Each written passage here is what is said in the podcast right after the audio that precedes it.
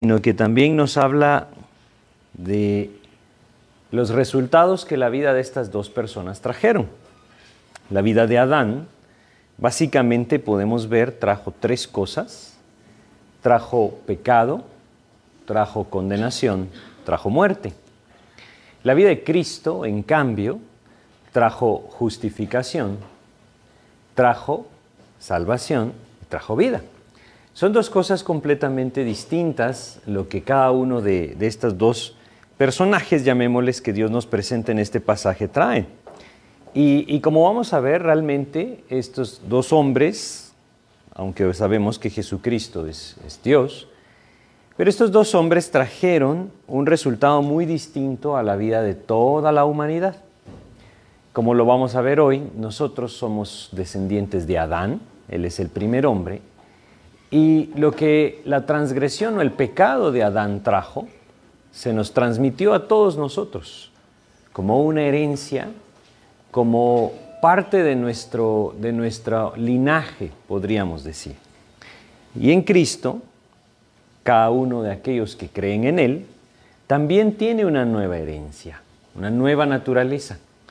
Por lo tanto, Adán y Cristo son la cabeza, la cabeza de la raza humana. Adán es la cabeza terrenal y Cristo la espiritual. Y cada uno de ellos trae nuevamente como consecuencia algo distinto a la vida del hombre. Esto es lo que hoy vamos a ver, pero vamos a hacer una oración para, para comenzar y así vamos a platicar un poco de este pasaje antes de, de empezar a verlo versículo por versículo. Vamos a orar, ¿sí? Padre, te queremos agradecer la oportunidad que tú nos das, nuevamente, mi Dios, de compartir tu palabra y seguir aprendiendo de lo que tú pues, nos has dejado escrito. Queremos rogarte, Señor, que tú abras nuestro entendimiento y nos permita, Señor, el reconocer esa gracia que tú has extendido hacia nosotros y nos permitas gozarnos en tu palabra, Señor. Guíanos hoy, te pedimos, en el nombre de Jesús. Amén. Pues estamos entonces en Romanos 5, ¿no? Y, y esta es una nueva sección de la epístola a los romanos. En esta nueva sección de la epístola, el apóstol Pablo, evidentemente guiado por Dios, nos lleva a contemplar algo que nosotros vamos a llamar la victoria del Evangelio sobre el pecado. Eso es lo que vamos a empezar a ver. Y no solamente lo vamos a ver en esta porción del capítulo 5, esto es la nueva sección de la epístola, empezando desde el capítulo 5, versículo 12, hasta el final del capítulo 8. El capítulo 8, versículo 39, concluye con esta sección de la epístola. Esta sección nuevamente nos habla de la victoria que el Evangelio ha traído sobre el pecado. Hasta ahora solo hemos visto lo que corresponde a nuestra posición delante de Dios. Hasta ahora solo hemos visto nuestra santificación en cuanto a la posición que nosotros tenemos en Dios. Quisiera recordarles que en la Biblia nosotros encontramos tres tipos o tres aspectos de la santificación. La primera, la santificación posicional, nos habla de cómo Dios nos ve a nosotros, qué somos nosotros ante los ojos de Dios. Cuando Él nos hace santos, es porque nos hace suyos. Y esto, como lo hemos visto hasta ahora, es a través de la fe en Jesucristo. Si nosotros regresamos a Romanos capítulo 1, Romanos capítulo 1, y leemos el versículo 7, recordamos cómo el apóstol Pablo les dice a estos creyentes en Romanos, y cómo estuvimos viendo acerca de lo que esto significaba, dice Romanos 1.7, a todos los que estáis en Roma, amados de Dios, llamados a ser santos. Gracia y paz a vosotros, de Dios nuestro Padre y del Señor Jesucristo. Habíamos hablado cuando vimos este versículo de que esta frase hacer es una frase que no es parte del original y lastimosamente le cambia el sentido al versículo. Nosotros podríamos leer a todos los que estáis en Roma, amados de Dios, santos llamados, ¿no? Quiere decir que ahora son santos a través de Jesucristo. Han sido amados de Dios, han sido llamados por el Señor, han venido a Cristo a través de la fe y por lo tanto ahora son santos. Pero eso no quiere decir que, que ya no practiquen el pecado, es decir, eso ya no quiere decir que ya no pequen, perdón. No quiere decir que son perfectos, no lo son. Es una posición que Dios les ha dado y nos ha dado a todos nosotros a través de la fe en Jesucristo. Vamos a 1 Corintios capítulo 1. Tenemos una frase similar. 1 Corintios capítulo 1. Vamos a leer acá el versículo 2. Dice, es, es el mismo principio.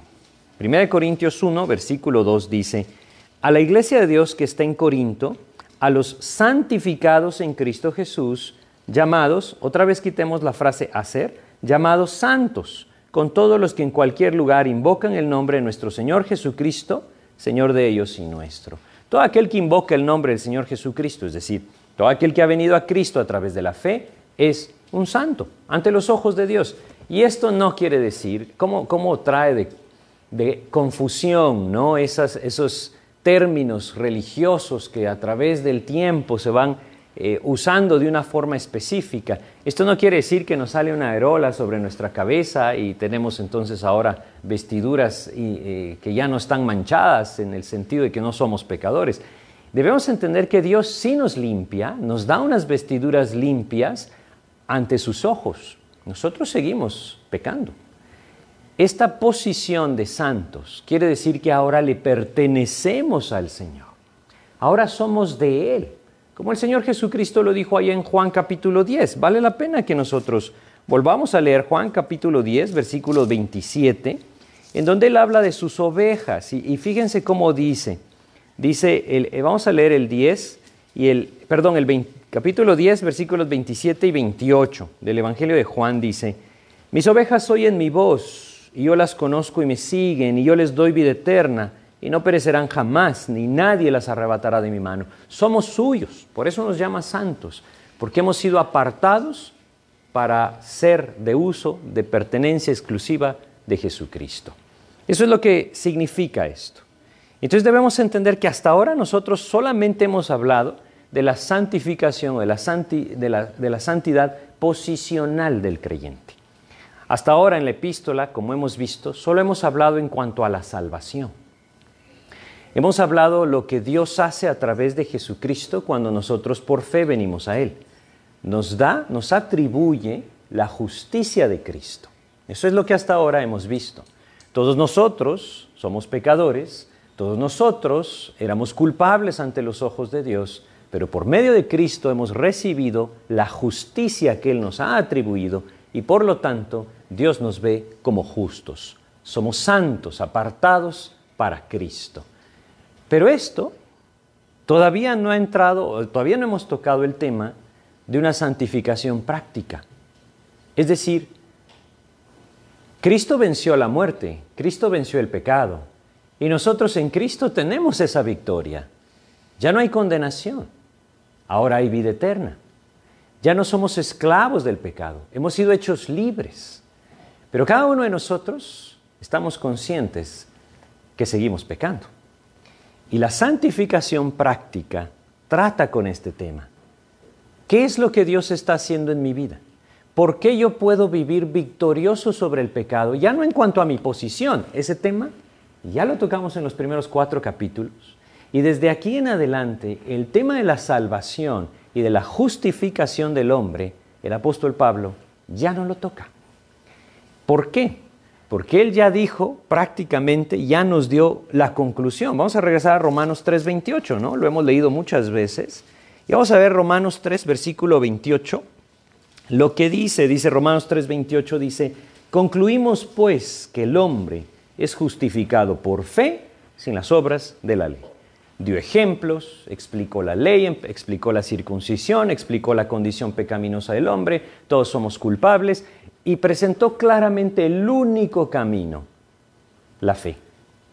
¿Por qué? Si vamos a Romanos capítulo 3 y leemos nuevamente, pero 24, y 24 al 26, Romanos 3, 24 al 26, siendo justificados gratuitamente por su gracia, mediante la redención que es en Cristo Jesús, a quien Dios puso como propiciación por medio de la fe en su sangre, para manifestar su justicia a causa de haber pasado por alto en su paciencia los pecados pasados, con la mira de manifestar en este tiempo su justicia, a fin de que Él sea el justo y el que justifica al que es de la fe de Jesús.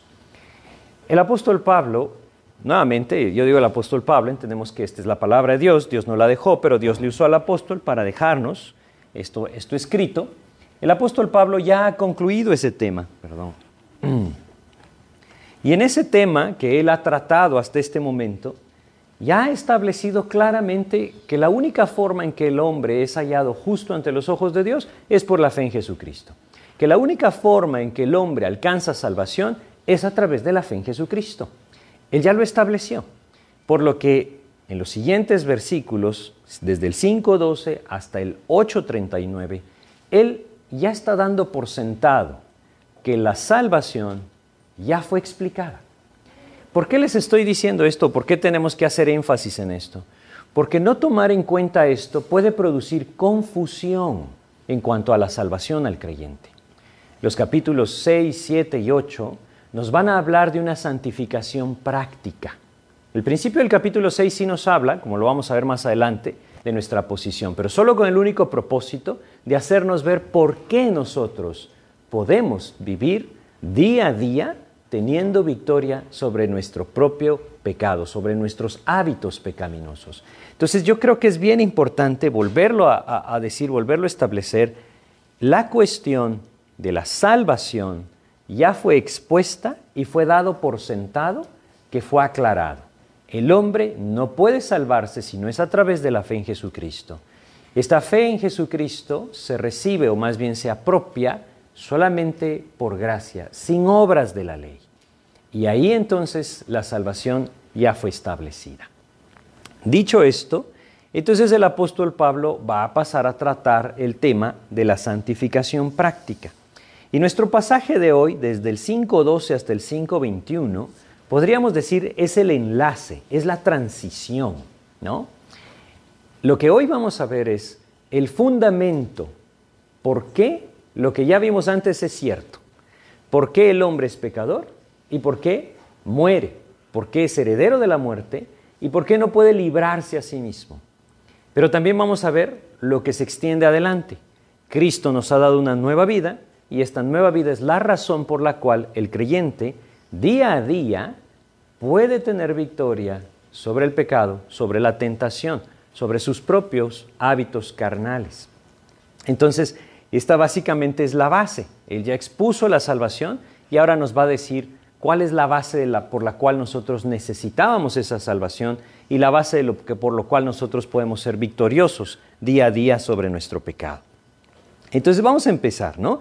Entonces yo creo que lo más importante de lo que hasta ahora, tal vez les he dicho mucho y, y no he dicho mucho, lo que hasta ahora lo más importante es entender la salvación ya queda establecida en los primeros cuatro capítulos. Él ya explicó que nadie puede salvarse por las obras, sino solamente a través de la fe en Jesucristo. Ahora en adelante ya no va a tocar el tema de cómo el hombre se salva, va a tocar el tema de cómo el hombre puede tener victoria diaria sobre su propio pecado, ¿no? Y para eso tiene que establecer las bases y esas son las que vamos a leer hoy en Romanos 5 del 12 al 21. Entonces vamos a empezar con el versículo 12. Fíjense cómo dice. Dice, por tanto, como el pecado entró en el mundo por un hombre y por el pecado la muerte, así la muerte pasó a todos los hombres por cuanto todos pecaron. Ahora aquí nos dice, a través del apóstol Pablo, Dios nos, nos regresa al principio y nos enseña que el pecado de Adán realmente condenó a toda la raza humana. Aquello que nosotros veíamos antes, que estamos separados de Dios, lo que nosotros veíamos antes, que la muerte está sobre todos los hombres, es como consecuencia de esa única y primera transgresión de Adán.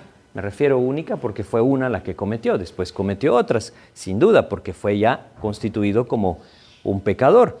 Pero debemos entenderlo. Lo que a nosotros nos condena a muerte no es nuestro pecado. Ahora, ya vamos a entender también que somos pecadores por elección, ¿verdad? Pero nosotros nacemos ya con la muerte en nuestro cuerpo.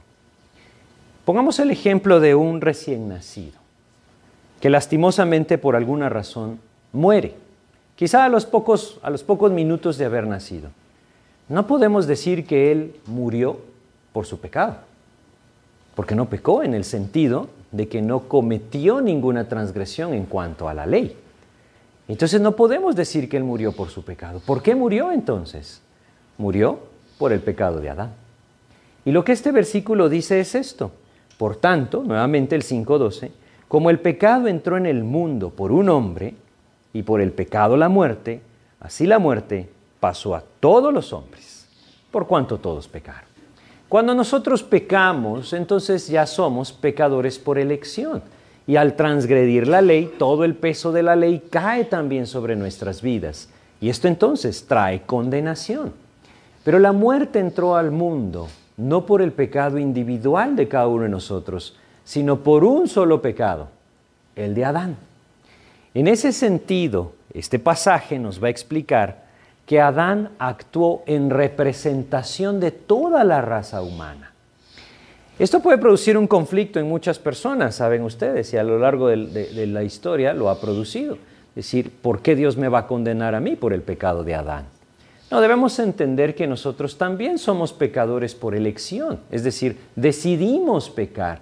Pero no solamente esto, debemos entender que si Él nos condena por el pecado de Adán, también nos salva por la justicia de Cristo. Y esto tampoco podríamos decir es algo que nosotros merecemos. Su gracia se extiende y se extendió mucho más que lo que la condenación se extendió a través del pecado de Adán. Entonces, si nosotros vemos eh, Génesis 2.17, vamos a Génesis 2.17. Esto es lo que el apóstol Pablo está, está citando, lo que él está aquí enseñando, ¿sí? ¿Qué fue lo que pasó con Adán? Bueno, Adán desobedeció un mandato directo de Dios. Esa fue su transgresión. Versículo 17 de Génesis 2 dice, Mas del árbol de la ciencia del bien y del mal no comerás, porque el día que de él comieres ciertamente morirás. Eso fue lo que Dios le dijo. Se lo dijo claro y puntual. Y Adán desobedeció. Esa es la transgresión de la que estamos leyendo en Romanos 5.12. Ese es el pecado de aquel que nos hizo herederos de la muerte. Eso es lo que está diciendo eh, este versículo 12 de Romanos. Cuando regresemos a Romanos 12, cuando dice, por tanto como el pecado entró en el mundo por un hombre, no está hablando en sí de, de un acto de pecado, está hablando del pecado como un todo. ¿no? Antes de esto no había pecado en el mundo. Esto no quiere decir que Adán es el, eh, el que trae como origen el mal, no, esto tiene una historia anterior con Satanás rebelándose en contra de Dios. Pero en el mundo el pecado entró a través de Adán. Y nosotros heredamos esa muerte.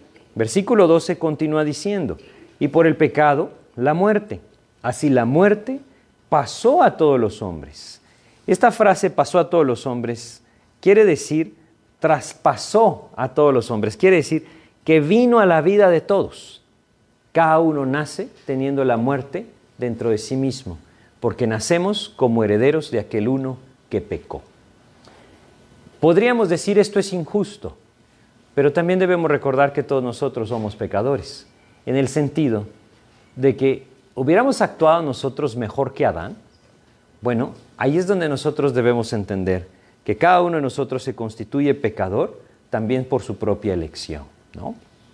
Entonces dice este pasaje que la muerte vino a todos a través del pecado de Adán. En los siguientes versículos nos va a explicar un poco más acerca de esto. Vamos a leer desde el, 13 y el 14. Fíjense cómo dice Romanos 5, 13 y 14. Dice, pues antes de la ley había pecado en el mundo, pero donde no hay ley, no se inculpa de pecado. No obstante, reinó la muerte desde Adán hasta Moisés. Aún en los que no pecaron, a la manera de la transgresión de Adán, el cual es figura del que había de venir. Una pausa acá. Fíjense cómo nuevamente nos hace ver. Antes de la ley ya había pecado en el mundo. ¿Qué es el pecado? El pecado es fallar al blanco. ¿sí? Dios tiene una ley y la transgresión es no cumplir esa ley. Pero antes de que Dios diera la ley a Moisés, ya existía el pecado en el mundo. Una clara evidencia de que el pecado ya estaba en el mundo es que todos los hombres, desde Adán hasta Moisés, murieron. Claro, con excepción de Enoch, que fue llevado al cielo. Todos los hombres murieron. Y esta es una evidencia clara del efecto que el pecado de Adán trajo sobre toda la raza humana. Pero hay algo que a veces cuesta un poco comprender y es lo que estos versículos dicen. Estos hombres no murieron por su propio pecado, porque no había ley. Claro, Dios había demandado algo y el hombre falló. Eso es evidente. Y en cada etapa que Dios ha tenido un mandato claro al hombre, tristemente el hombre ha fallado. Y este tampoco es la excepción. Un día nosotros seremos llevados a la presencia de Cristo porque, como Dios nos menciona en su palabra, la apostasía avanzará. ¿no? Entonces el hombre falla, definitivamente, tristemente falla en todo aquello que Dios le requiere. Por eso debe ser por gracia. Pero lo que él está diciendo acá es que estos hombres murieron no por su pecado, sino por el pecado de Adán. Porque donde no hay ley, tampoco se inculpa de transgresión. Quiero ponerles un ejemplo sencillo, ¿no?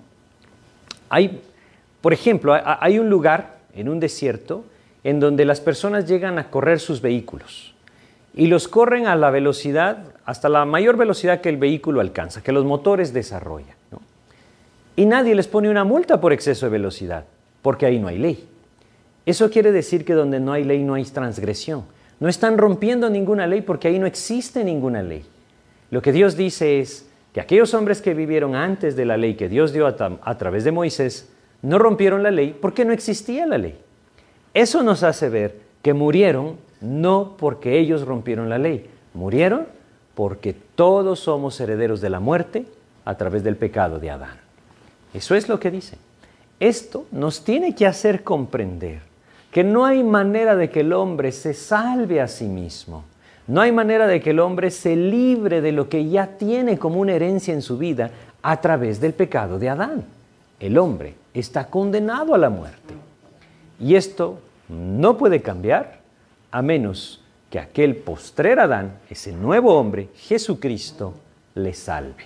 Eso es lo que el apóstol Pablo nos está explicando. Es un poco, de cierta forma, eh, enredado esto, pero no es tan complicado entenderlo porque Dios nos deja claros ejemplos. Si nosotros vamos a Génesis 5, Génesis capítulo 5, y vemos el versículo 3, Génesis capítulo 5, versículo 3, nos dice que cuando Adán tuvo un hijo, después de Caín y Abel, aquellos que ya conocemos la historia, está en Génesis 4, nos habla de Seth. Vamos a Génesis 5, eh, versículo 3. Perdón, aquí habla de, de, de Seth, les decía, ¿no? Dice, y vivió Adán 130 años y engendró un hijo a su semejanza, conforme a su imagen, y llamó su nombre Seth. Esto quiere decir que Adán, siendo ya un pecador, engendró a un hombre pecador, conforme a su propia naturaleza. Y de ahí en adelante, todos los demás nacimos igual. Cuando el rey David dice, vamos al Salmo 51, cuando el rey David dice lo siguiente, está expresando este mismo principio. Salmo 51, cuando él está confesando su pecado, hace referencia a la condición en la que él nació. Fíjense cómo dice. Eh, el versículo 5 del Salmo 51 dice, He aquí, en maldad he sido formado y en pecado me concibió mi madre. Esto no quiere decir que su madre tuvo una relación pecaminosa o ilícita y de ahí nació él. No, no quiere decir esto. No quiere decir que, el engendrar un hijo sea pecaminoso. No, quiere decir que él reconoce que cuando él fue formado, él ya era heredero del pecado de Adán que cuando él nació, cuando fue concebido por su madre, él ya nació siendo un pecador. ¿Por qué? Por la herencia que nosotros recibimos a través de Adán. Esto nos tiene que hacer ver con claridad o quizá comprender mejor por qué entonces, como en toda la sección anterior de Romanos, Dios nos dice con toda claridad que nadie se libra, nadie se puede librar. Todos tienen la muerte sobre su vida y la condenación sobre su vida, porque esto es lo que recibimos de nuestra naturaleza humana. Y nadie puede cambiarlo. No importa cuánto obre, no importa cuánto lo intente, no importa cuán religioso se vuelva. Nadie lo puede cambiar. Solamente Jesucristo lo puede cambiar. Esa es la idea, ¿verdad? Regresemos a Romanos capítulo 5 y leamos ahora eh, leímos el 14 y 15, ¿verdad? Vamos a volver a leer el 14, pero hasta el 17. Dice, no obstante, reinó la muerte. Una pausa otra vez, porque hay muchas cosas acá. La muerte reina. ¿Por qué reina la muerte? Porque si Cristo no regresa por su iglesia, todos los que estamos aquí un día vamos a morir. ¿Sí? Jesucristo le quitó ese reinado a la muerte. Y el postrer enemigo que será vencido es la muerte. Un día vendrá la resurrección y la victoria de Cristo se manifestará en todos nosotros cuando seamos también victoriosos sobre la muerte.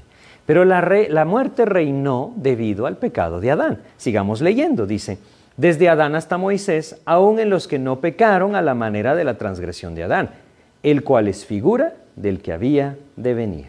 Ahora, un momento. ¿En qué sentido Adán es figura de Cristo? Porque el que había de venir y el que ha de venir es Jesucristo. ¿En qué sentido es figura de Cristo? Adán es la cabeza, como Cristo también es la cabeza. ¿Sí? Adán nos hace heredar, en su caso transgresión, Jesucristo nos hace heredar algo mucho mejor, vida eterna. Ellos son las dos cabezas de la raza humana, uno para pecado, otro para vida. ¿Sí? Y en ese sentido, él es el antitipo de Jesucristo, el opuesto, ¿verdad? De eso se trata. Adán trae muerte, Jesucristo trae vida, pero ambos son la cabeza de la raza humana. Versículo 15 dice, pero el don no fue como la transgresión, porque si por la transgresión de aquel uno murieron los muchos, abundaron mucho más para los muchos la gracia y el don de Dios por la gracia de un hombre, Jesucristo. Otra pausa acá. Fíjense, en el capítulo 5 Hemos leído varias veces ya esta frase, mucho más. La vamos a leer dos veces más. Vamos a regresar un poquito en Romanos 5 y vamos a leer en el versículo 9. Dice, pues mucho más, estando ya justificados en su sangre, por él seremos salvos de la ira. Y lo que quiere decir es, es que si Dios nos amó siendo pecadores y habiendo sido reconciliados con Dios por el sacrificio de Jesucristo, mucho más, es decir, por supuesto, nos va a salvar de la ira. Sin duda que lo va a hacer. Esa es la idea de ese mucho más, ¿no?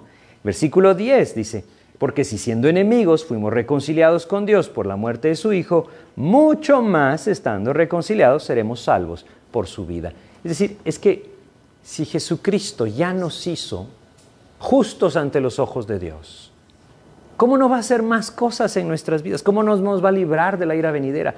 ¿Cómo no vamos a tener una salvación firme, segura, eterna. Ese es el mucho más.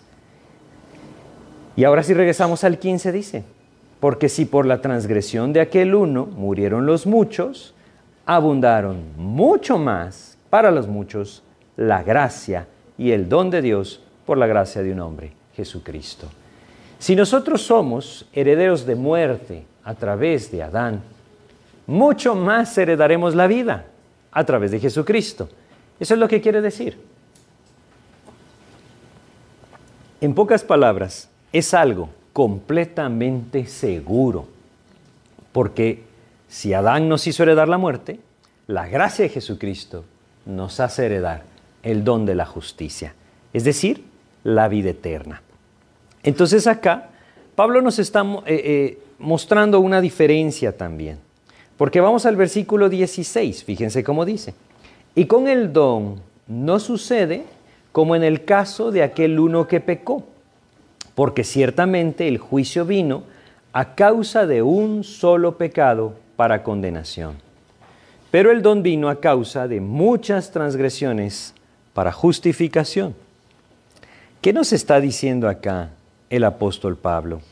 Bueno, él dice, un pecado, un pecado de Adán, nos puso a todos en esa posición de condenación. Así lo dice, ¿no? Porque ciertamente el juicio vino a causa de un solo pecado para condenación. Un pecado nos metió a todos en el problema de la muerte. Puso a la muerte a reinar y nadie se podía librar. Y dice que la gracia es distinta. ¿En qué sentido es distinta? Sigue diciendo el versículo, pero el don vino a causa de muchas transgresiones para justificación. ¿Saben cuál es la idea de lo que el apóstol Pablo nos está diciendo acá? Él nos está diciendo que una ofensa de Adán trajo las consecuencias de la caída a toda la raza humana. Pero Cristo, habiendo satisfecho la justicia divina, sí, esa es la idea, extiende vida como un don sobre todas las transgresiones. Quizá es mejor expresarlo con palabras más sencillas.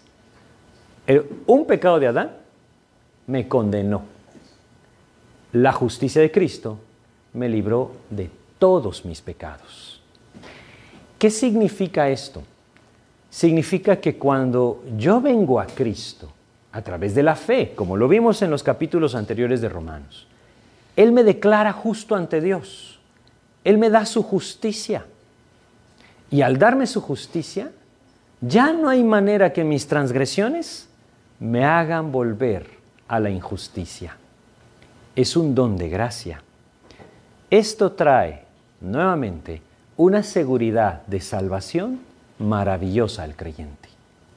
Porque todas las transgresiones que nosotros de aquí hasta el día de nuestra muerte cometamos, regresemos un poco, no sé cuántos años tenemos de haber venido a Cristo, pero desde que venimos a Cristo hasta que morimos, vamos a pecar, lastimosamente, esa es la realidad. Y no creo que alguno sea capaz ni siquiera de contar sus pecados o sus transgresiones, sus quebrantos de la ley.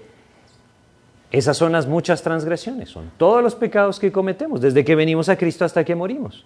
La gracia de Dios los cubre y somos justos sin importar cuántas transgresiones cometamos hasta el día de nuestra muerte. No es porque de alguna manera Dios cerró sus ojos y dijo, bueno, los voy a dejar entrar aunque sean culpables. Es porque Jesucristo ya pagó, eso es lo que vimos anteriormente. Él es nuestra propiciación, Él es nuestra redención, Él es nuestra justificación. A través de Jesucristo nuestros pecados fueron cubiertos. Un pecado de Adán nos condenó. La obediencia, la gracia de Cristo nos salvó. Un pecado de Adán nos condenó sin que nosotros hubiéramos pecado. La justicia de Cristo nos salvó sin que nosotros fuéramos justos. Es la respuesta de Dios a la consecuencia del pecado, que es la muerte. Y nos da seguridad, seguridad de salvación. ¿Cuántas transgresiones es capaz Dios de perdonar por la gracia de Jesucristo derramada en esa cruz? Todas, todas. Por lo tanto, maravillosamente, por gracia, nosotros tenemos una salvación firme, una salvación perdurable, una salvación eterna. Ya vamos a ver más adelante que esto produce un problema, ¿verdad? ¿Qué problema produce? Romanos 6, leamos, adelantémonos un poquito. Romanos 6.1. ¿Qué pues diremos? ¿Perseveraremos en el pecado para que la gracia abunde? La primera parte del 2. En ninguna manera. Ah, por eso está ese versículo ahí. Por lo que Romanos 5 está enseñando. Romanos 5 nos está enseñando aquel que por fe ha venido a Cristo. Todas sus transgresiones han sido cubiertas. Ya no hay manera de que regrese a esa antigua condición en Adán y sea heredero de la muerte. Ahora tiene vida. Y no importa cuántas transgresiones cometa, en Cristo tiene vida. Y la pregunta es entonces, entonces perseveraremos en el pecado. En ninguna manera, dice él. Y ya vamos a tocar ese tema cuando lleguemos a Romanos 6. Pero eso es lo que Romanos 5 está diciendo. Esto produce mucho conflicto en el corazón del hombre religioso. Y esto ha producido tanto conflicto en el corazón del hombre religioso que muchas, muchas corrientes que salen de la Biblia, del cristianismo y se apartan de esto que estamos viendo en Romanos 5, han sido creadas a lo largo de la historia. Porque el hombre no puede coincidir, no puede concibir, no puede aceptar en su mente muchas veces que el Señor ya le perdonó todos sus pecados. Pero esto es lo que Dios dice en su palabra y lo que nosotros por fe debemos recibir.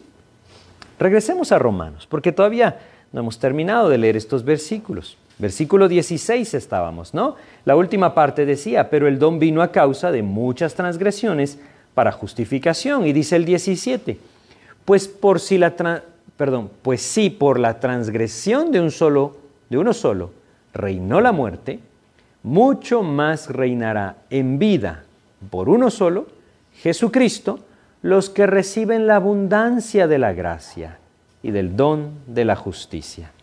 Ya se dieron cuenta, tenemos otro mucho más aquí, ¿verdad? Y la comparación es que la transgresión de uno hizo que la muerte reinara. Si eso sucedió, mucho más, dice, va a reinar la gracia de Dios y el don de la justicia.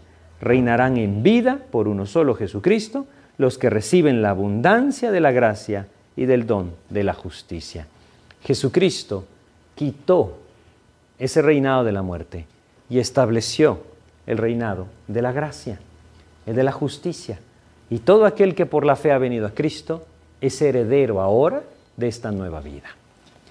Podríamos ver entonces algo muy importante de definir acá. Pongamos a las dos personas que Dios nos está hablando acá, Adán y Cristo, ¿sí? ¿Qué hemos visto hasta ahora de Adán? Bueno, en Adán hay transgresión, quiere decir pecado, ¿no? En Adán hay muerte, por eso todos los hombres mueren. En Adán hay condenación, porque cuando el pecado entró, nosotros pecamos por elección y somos entonces herederos de la condenación. Adán trae pecado, muerte, condenación. ¿Sí? Eso es lo que trae. Eso es lo que está en la vida de todo hombre debido a su naturaleza humana. Esto también ha producido muchísimo conflicto en la mente del hombre a lo largo de la historia del cristianismo. Porque parece ser sencillo. Quizá a ustedes no les produzca ningún conflicto, qué bueno que así sea. Pero a muchos les produce un conflicto que les digan, el hombre no tiene absolutamente nada de bueno en sí mismo. Es heredero de la muerte es heredero del pecado, es heredero de la condenación. Y no hay ni una sola virtud rescatable en la naturaleza humana. Esa es la realidad de la Biblia. ¿sí? Tiene un nombre que se le ha dado, la corrupción total del ser humano. Eso es. Y muchas personas no aceptan esto.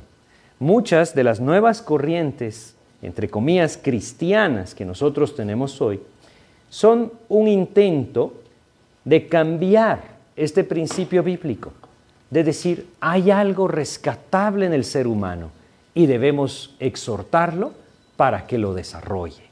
Eso no es así. Creo que es sencillo como regresar al ejemplo de Nicodemo, que en algún momento vimos. Nicodemo era el maestro de Israel. Creamos, creamos lo siguiente. Ninguno de nosotros ha obrado tanto para alcanzar los estándares de la ley como Nicodemo. ¿sí? Creo que es muy evidente esto. Nicodemo era un hombre reconocido. Nicodemo era un maestro de la ley. Y cuando llega delante de Jesús, Jesús le dice, tu necesidad, Nicodemo, es nacer de nuevo. Necesitas una nueva naturaleza. La que tú tienes no sirve. Necesitas nacer de nuevo. Eso es lo que el hombre necesita necesita nacer de nuevo, porque la naturaleza que tiene es heredera de Adán, y como heredera de Adán no tiene absolutamente ninguna virtud que sea agradable al Señor. En esa posición nos deja Adán. Ahora vamos a regresar a Romanos 5. Entonces, si, se dan cuenta, desde el versículo 13 hasta el 17, está hablándonos de, de, estas dos, de este contraste, ¿verdad? Pero vamos a regresar al versículo 12 y nos vamos a brincar después hasta el 18.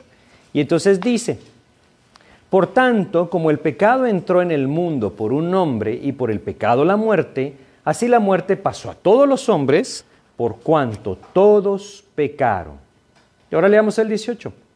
Así que, como la transgresión de uno, perdón, así que como por la transgresión de uno vino la condenación a todos los hombres, de la misma manera, por la justicia de uno, vino a todos los hombres la justificación de vida. Así como en Adán nosotros heredamos la muerte, así en Cristo heredamos la justicia. Y podríamos ponernos en esa posición que mencionábamos hace un momento. Si un recién nacido nace y muere, ¿por qué muere? ¿Por su pecado? no muere por su pecado, muere por el de Adán. ¿Sí? Si nosotros, habiendo venido a Cristo, morimos y vamos a la presencia de Dios, ¿por qué vamos a la presencia de Dios? ¿Por nuestra justicia? No, por la de Cristo. Y eso viene entonces a resolver el conflicto de la muerte heredada por Adán. Esa es la idea de lo que Pablo está explicando acá.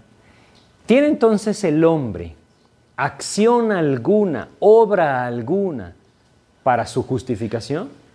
No, solamente la fe en Jesucristo. Debemos entenderlo así. Ahora debemos también comprender que esa justicia, como ya se los había compartido, es permanente. Dios no me va a quitar la justicia que me ha dado en nombre de Cristo o en virtud de Cristo. No me la va a quitar. Hay muchas personas que dicen que uno puede perder su salvación. Hay muchas personas que dicen que uno tiene que mantenerse obrando, guardando la ley para no perder la salvación. No es el principio que Romanos 5 nos presenta. Es completamente contrario al principio que Romanos 5 nos presenta. La justicia de Cristo nos hace justos, no la nuestra. No podemos nosotros guardar algo que nosotros nunca alcanzamos.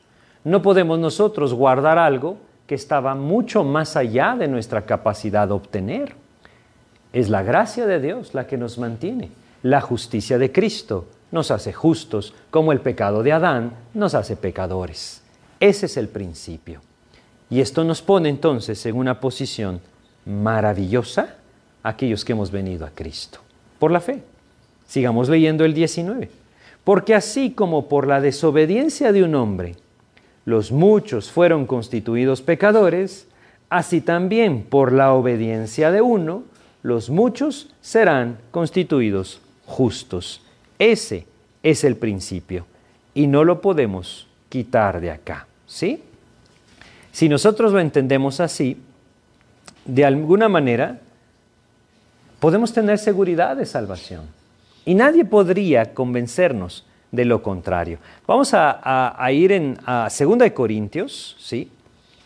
Y vamos a leer acá en el capítulo 5 de 2 Corintios lo siguiente. Vamos a leer desde el versículo 14.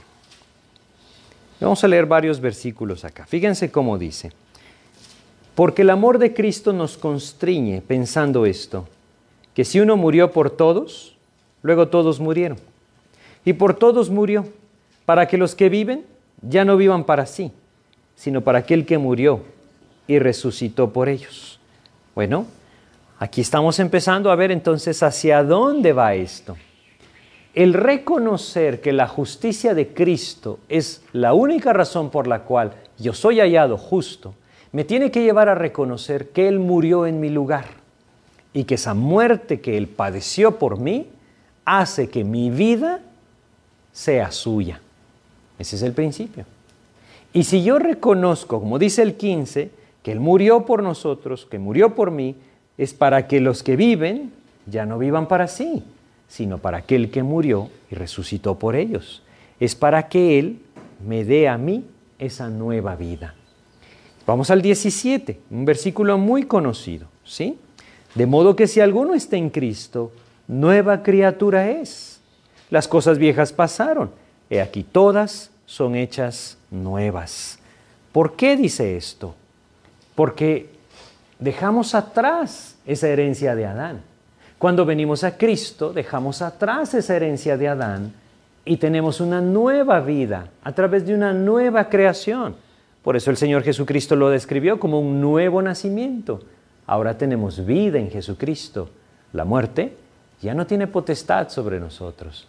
Esto no quiere decir que no vayamos a morir físicamente. Vamos a morir físicamente, pero un día seremos levantados de los muertos y la evidencia de la victoria de Cristo se manifestará. Debemos entender que esto que estamos viendo realmente es la esencia de la posición que nosotros tenemos en Cristo y lo que esto puede producir en nuestra vida porque le pertenecemos a Cristo. ¿Sí? Entonces, regresemos nuevamente a, Romanos 5. Volvamos a leer el versículo 19, porque quisiera que viéramos algo más acá. ¿Sí? Dice, Porque así como por la desobediencia de un hombre, es decir, de Adán, los muchos fueron constituidos pecadores, ya vimos esto atrás, así también por la obediencia de uno, los muchos serán constituidos justos. Vamos a Apocalipsis, Apocalipsis capítulo 3, ¿sí? Y vamos a leer acá en Apocalipsis 3, el versículo 14. Apocalipsis capítulo 3, versículo 14. Dice acá lo siguiente. Dice, Apocalipsis 3:14, y escribe al ángel de la iglesia en la Odisea, he aquí el amén, el testigo fiel y verdadero, el principio de la creación de Dios. Dice esto. ¿Quién es? ¿Quién es el amén? El testigo fiel y verdadero. Y fíjense lo que dice, el principio de la creación de Dios. ¿Quién es? Es Jesucristo. Esto, la, frase que le, le, pone, el principio de la creación de Dios, nos hace regresar a Adán, ¿sí? Nos hace pensar en Adán. ¿Por qué nos hace pensar en Adán? Porque definitivamente que a través de Adán nosotros heredamos muerte, pero a través de Cristo heredamos vida. Él también es la cabeza. Vamos a 1 Corintios capítulo 15 ahora, ¿sí? En 1 Corintios, en el capítulo 15, vamos a leer lo siguiente.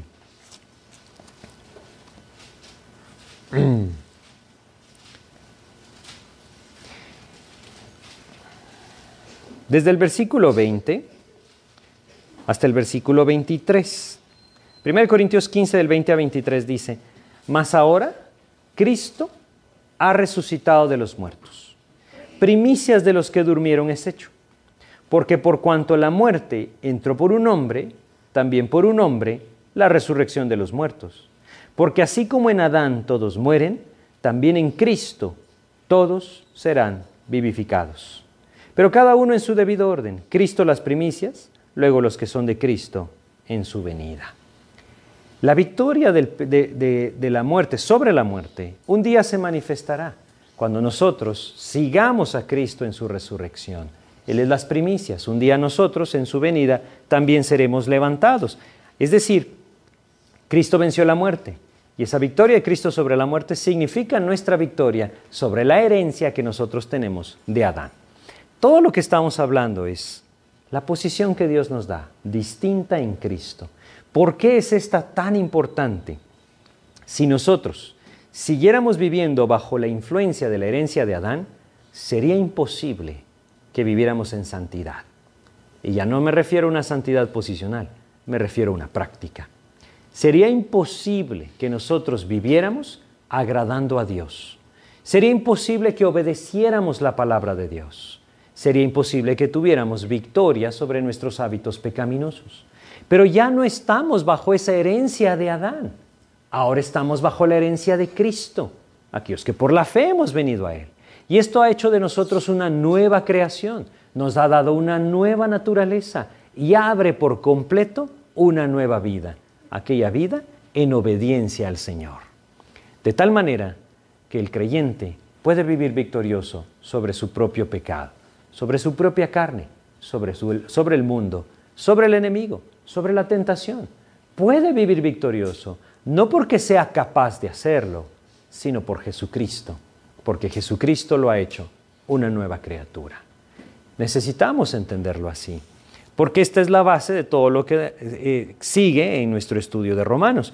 Regresemos a Romanos capítulo 5 y leamos ahora el versículo 20.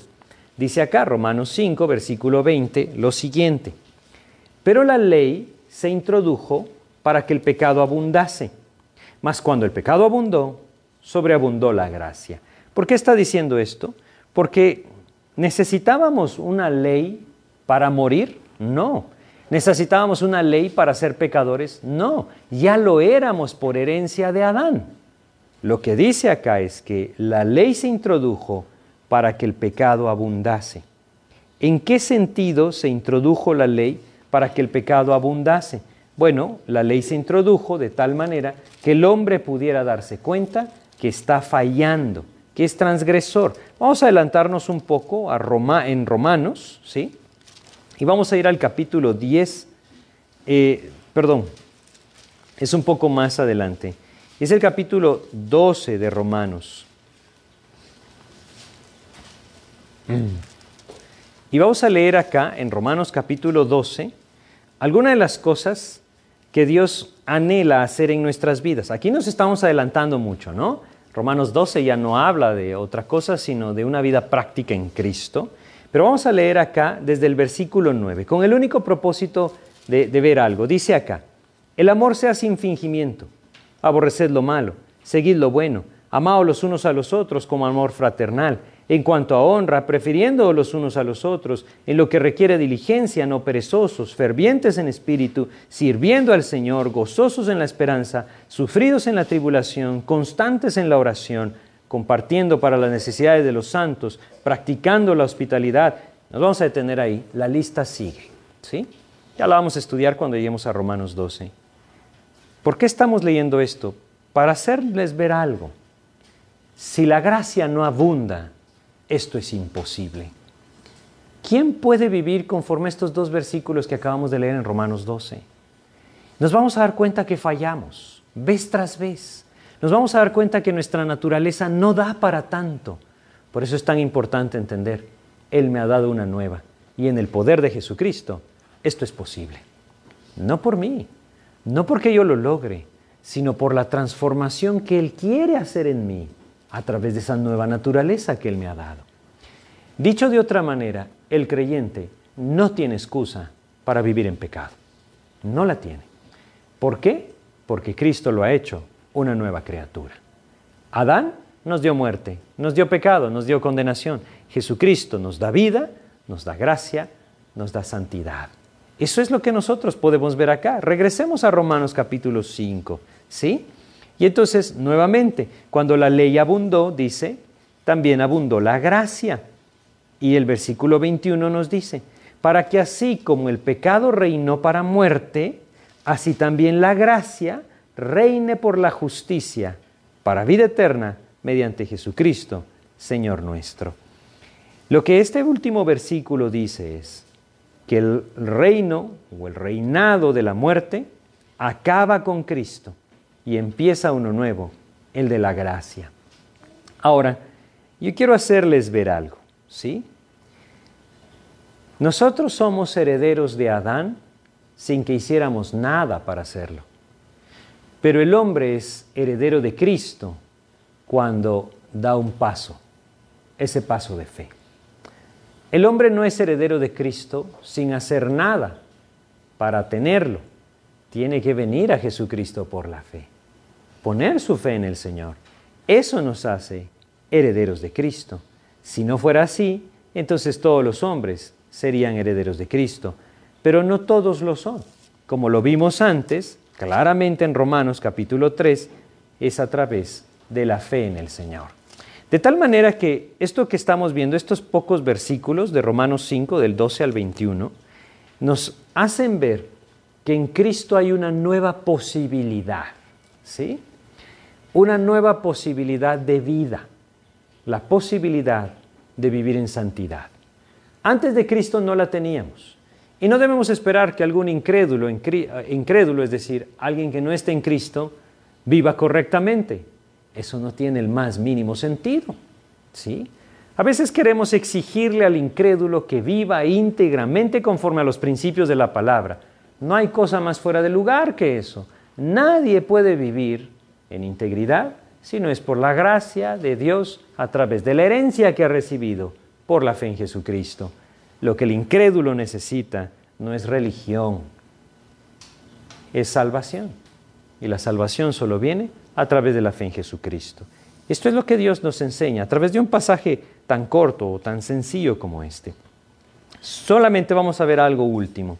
Al final del versículo 21 nos dice, vamos a volverlo a leer, para que así como el pecado reinó para muerte, así también la gracia reine por la justicia para vida eterna mediante Jesucristo, Señor nuestro.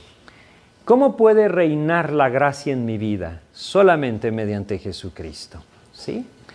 ¿Cómo puedo yo vivir esa nueva vida en victoria? Solamente mediante Jesucristo.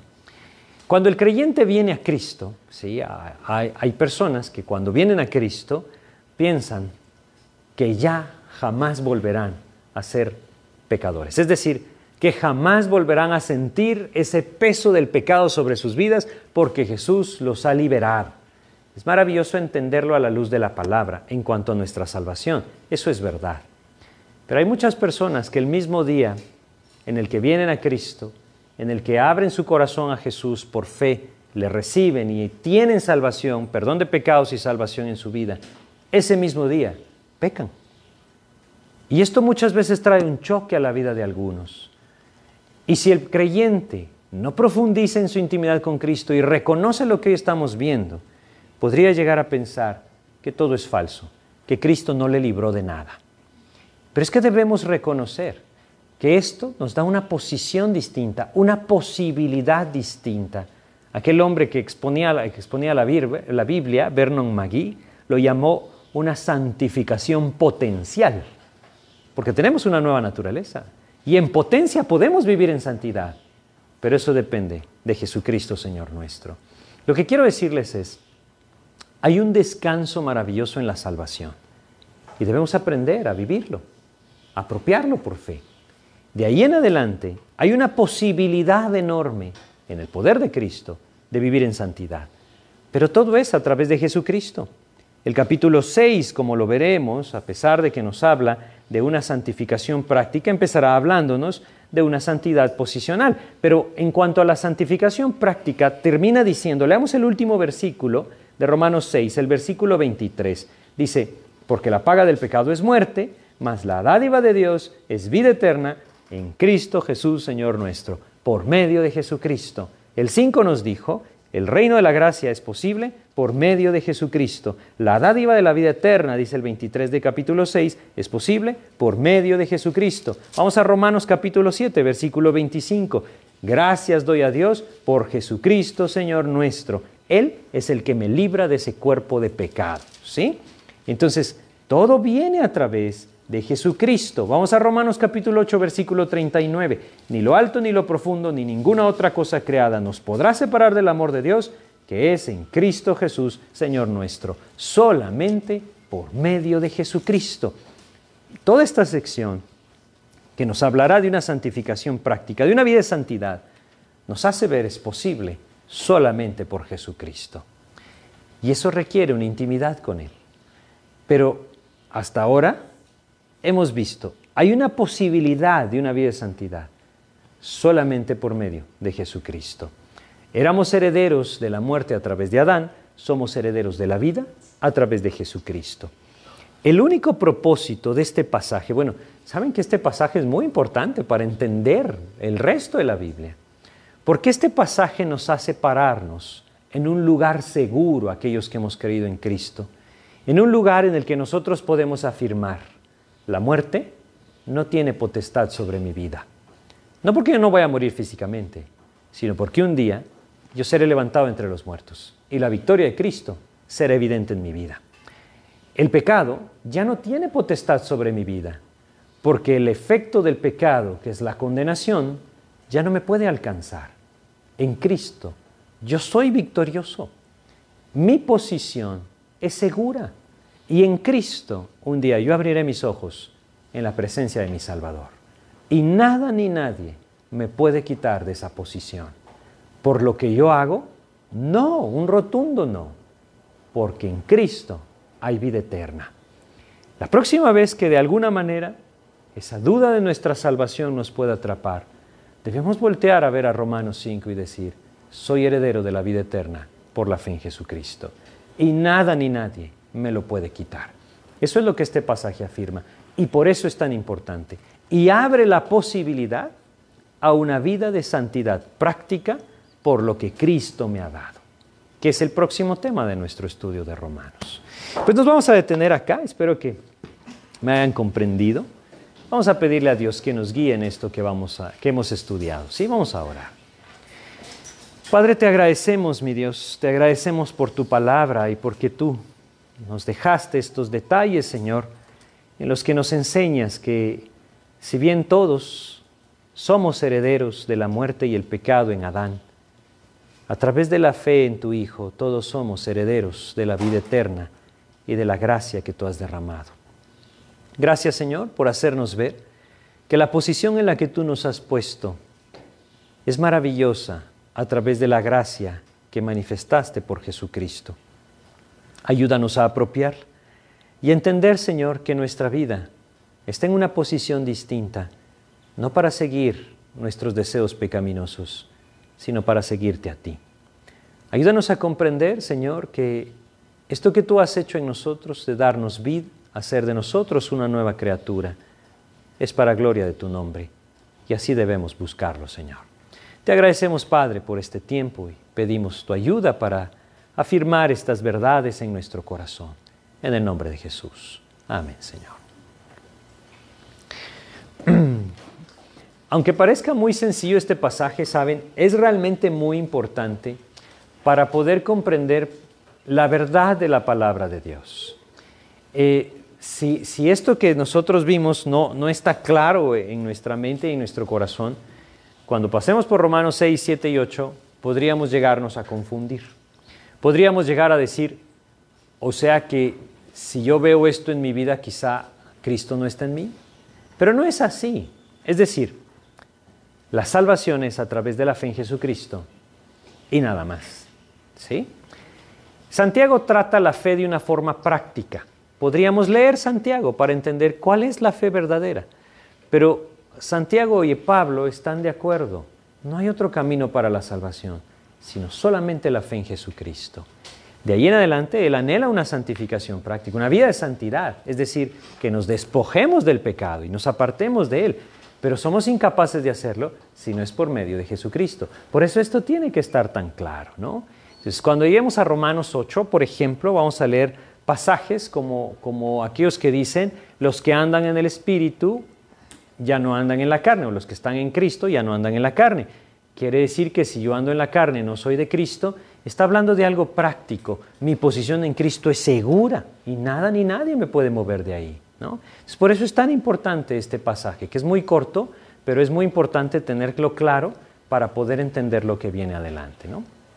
Pues solamente que Dios les bendiga. Gracias.